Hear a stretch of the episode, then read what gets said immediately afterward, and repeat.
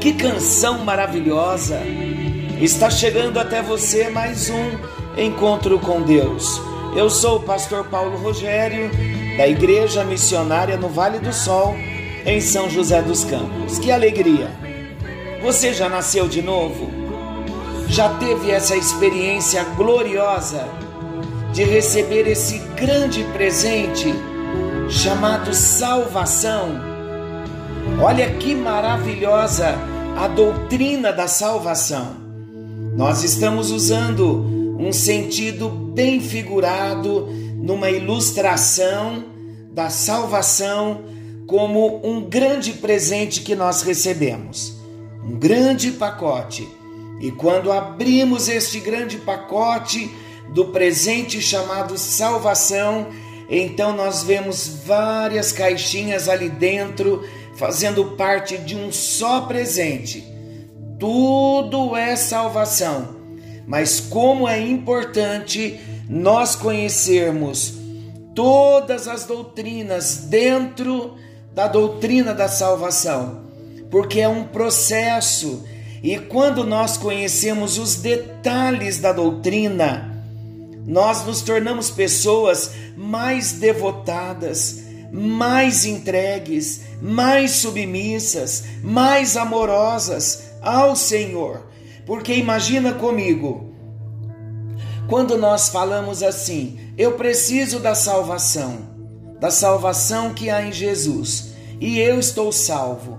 Mas o que é esta salvação? O que aconteceu dentro de você? Quais os benefícios desta salvação? Começando lá na doutrina da depravação total, que ela era tão pesada quando nós estudamos, não foi? Foram momentos assim, palavras pesadas da gente ouvir, mas olha agora, quando nós descobrimos que a graça foi manifesta e agora a regeneração nós vamos entender o porquê. O homem precisava da graça e a graça atuar num homem que estava morto, depravado, fazendo esse homem nascer de novo. É uma obra linda que Deus realiza nas nossas vidas. Então, nós precisamos, como cristãos, precisamos conhecer a Bíblia Precisamos conhecer a palavra de Deus. E a nossa proposta no encontro com Deus é nós estudarmos esses detalhes. Quando falamos de doutrina, doutrina é ensinamento. Como é importante conhecermos os ensinamentos acerca da salvação. Em outras palavras, doutrina da salvação.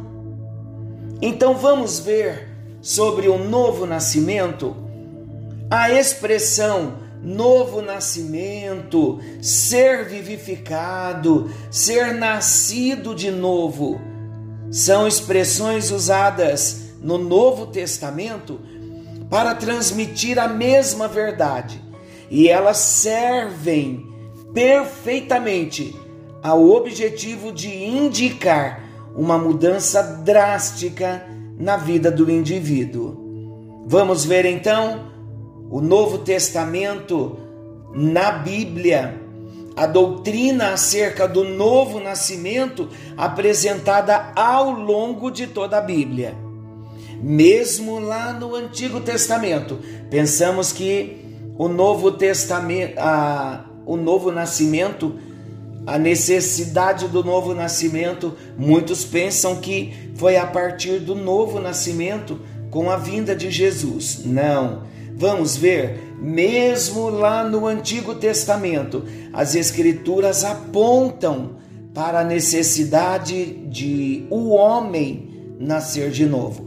Por exemplo, lá no Salmo 51, nós encontramos esta oração do Salmo 51, é aquela oração de arrependimento. Eu gosto muito de ler Salmo 51 e orar lendo o Salmo 51, pedindo perdão a Deus no mesmo nível e na mesma linguagem que o salmista pediu perdão ao Senhor. Quem não precisa de perdão, não é? Então, é um salmo de arrependimento e nós encontramos nesse Salmo 51 o salmista Davi, ele falando da condição natural do homem como pecador. Quando ele diz assim, lá no versículo 5 do Salmo 51, ele diz assim: Eu nasci na iniquidade e em pecado concebeu minha mãe. Nesse salmo, ele está apontando para o pecado original, que significa o pecado derivado da nossa origem, no sentido de que a pecaminosidade marca a todos os homens sem exceção, desde o nascimento fazendo com que os seus corações sejam inclinados ao mal, antes mesmo de cometerem algum tipo de pecado. Estudamos isso na depravação total. Então, logo em seguida, ao reconhecer no Salmo 51, quando o salmista, logo que ele reconhece o, o pecado original, ao reconhecer a total depravação do homem, o salmista então ele entende que apenas uma intervenção divina é capaz de capacitar o homem a fazer o que é correto diante de Deus, através de um novo coração, de um coração puro, da renovação de um espírito reto. É o versículo 10. Vamos lá para o Salmo 51, 10. Olha o Salmo 51, 10, falando então da necessidade que o homem tem de ter um novo coração, um coração puro, um coração renovado, um espírito reto. Salmo 51, 10. Cria em mim, ó Deus, um coração puro e renova dentro de mim um espírito inabalável. Somente através do novo nascimento é que podemos ter uma renovação e termos um espírito reto, um coração puro. Olha Isaías, na sua profecia de Isaías 57, versículo 15. Eu quero só citar para nós entendermos que desde o Antigo Testamento o homem já tinha a necessidade de um novo nascimento. Evidentemente que a partir do Novo Testamento, com as pregações de arrependimento, pregações bem objetivas, bem direcionadas e intencionais da parte de João Batista, de Jesus, de Pedro, da igreja, a conversa que Jesus teve com Nicodemos, obviamente que tudo ficou muito mais claro. Mas isto não quer dizer que o homem no Antigo Testamento não tenha tido a necessidade também de ter esta compreensão de que é necessário nascer de Deus. Olha na profecia então de Isaías, no capítulo 57, versículo 15 porque assim diz o alto, o sublime, que habita a eternidade, o qual tem o nome de santo. Habito no alto e santo lugar, mas habito também com o contrito e abatido de espírito, para vivificar o espírito dos abatidos e vivificar o coração dos contritos. Nós já vimos que a palavra vivificar é uma referência também ao novo nascimento. O mesmo também foi profetizado pelo profeta Ezequiel em Ezequiel 36, versículo 26. Olha o que diz: Dar-vos-ei um novo coração, e porei dentro de vós o meu espírito. O que é ter um novo coração? É ter a vida de Deus habitando em nós, é ter uma experiência com um novo nascimento, é ser vivificado pela palavra de Deus. Agora, Quando nós chegamos no Novo Testamento, eu acabei de mencionar há pouco, a doutrina da regeneração, ela se torna ainda mais clara, porque o próprio Jesus falou nesta conversa que eu citei com Nicodemos, que era um fariseu, Jesus advertiu a Nicodemos sobre a necessidade de o um homem nascer de novo. Está no Evangelho de João, no capítulo 3. Os apóstolos também escreveram detalhadamente sobre esse tema de um novo nascimento. Olha segundo aos Coríntios 5:17. É o que retrata a canção que nós ouvimos e estamos abrindo o nosso encontro com Deus durante e também abriremos ainda durante o tempo em que estivermos falando sobre a regeneração. Eu nasci de novo. Senhor, o meu passado teu sangue apagou. Uma nova vida eu recebi do Senhor. Segundo aos Coríntios 5:17. E assim que se alguém está em Cristo, nova criatura é. As coisas velhas, as coisas antigas já ficaram para trás. Eis que tudo se fez novo. Isto é o retrato de alguém que experimentou o milagre do novo nascimento. Vamos ver Efésios 2, capítulo 2, versículo 5. Efésios 2, versículo 5. Olha o que diz. Efésios 2, 5. E estando nós mortos em nossos delitos, nos deu vida juntamente com Cristo. Que vida foi esta? A vida eterna de Deus. Quando isto aconteceu? No milagre do novo nascimento. Ainda Efésios 4, versículo 24. E vos revistais do novo homem, criado segundo Deus em justiça e retidão procedentes da verdade, e revistais do novo homem. Quem é o novo homem? É o homem nascido de novo. Olha Colossenses, capítulo 2, versículo 13. Estamos falando de citações bíblicas referentes ao novo nascimento. Colossenses 2:13. E a vós outros que estáveis mortos pelas vossas transgressões e pela incircuncisão da vossa carne, vos deu vida juntamente com ele, perdoando todos os nossos delitos. Vos deu vida. Que vida é esta? Vida nova, a vida de Deus. Quando ela ocorre, quando temos a experiência do novo nascimento, da regeneração, quando nascemos de novo. Tito capítulo 3, versículo 5. Não por obras de justiça praticadas por nós, mas segundo a sua misericórdia, que ele nos salvou mediante o lavar regenerador e renovador do Espírito Santo. Que lavar regenerador é este? É a obra do Espírito Santo no novo nascimento, falando da regeneração. Olha agora a primeira de Pedro, capítulo 1, versículo 3.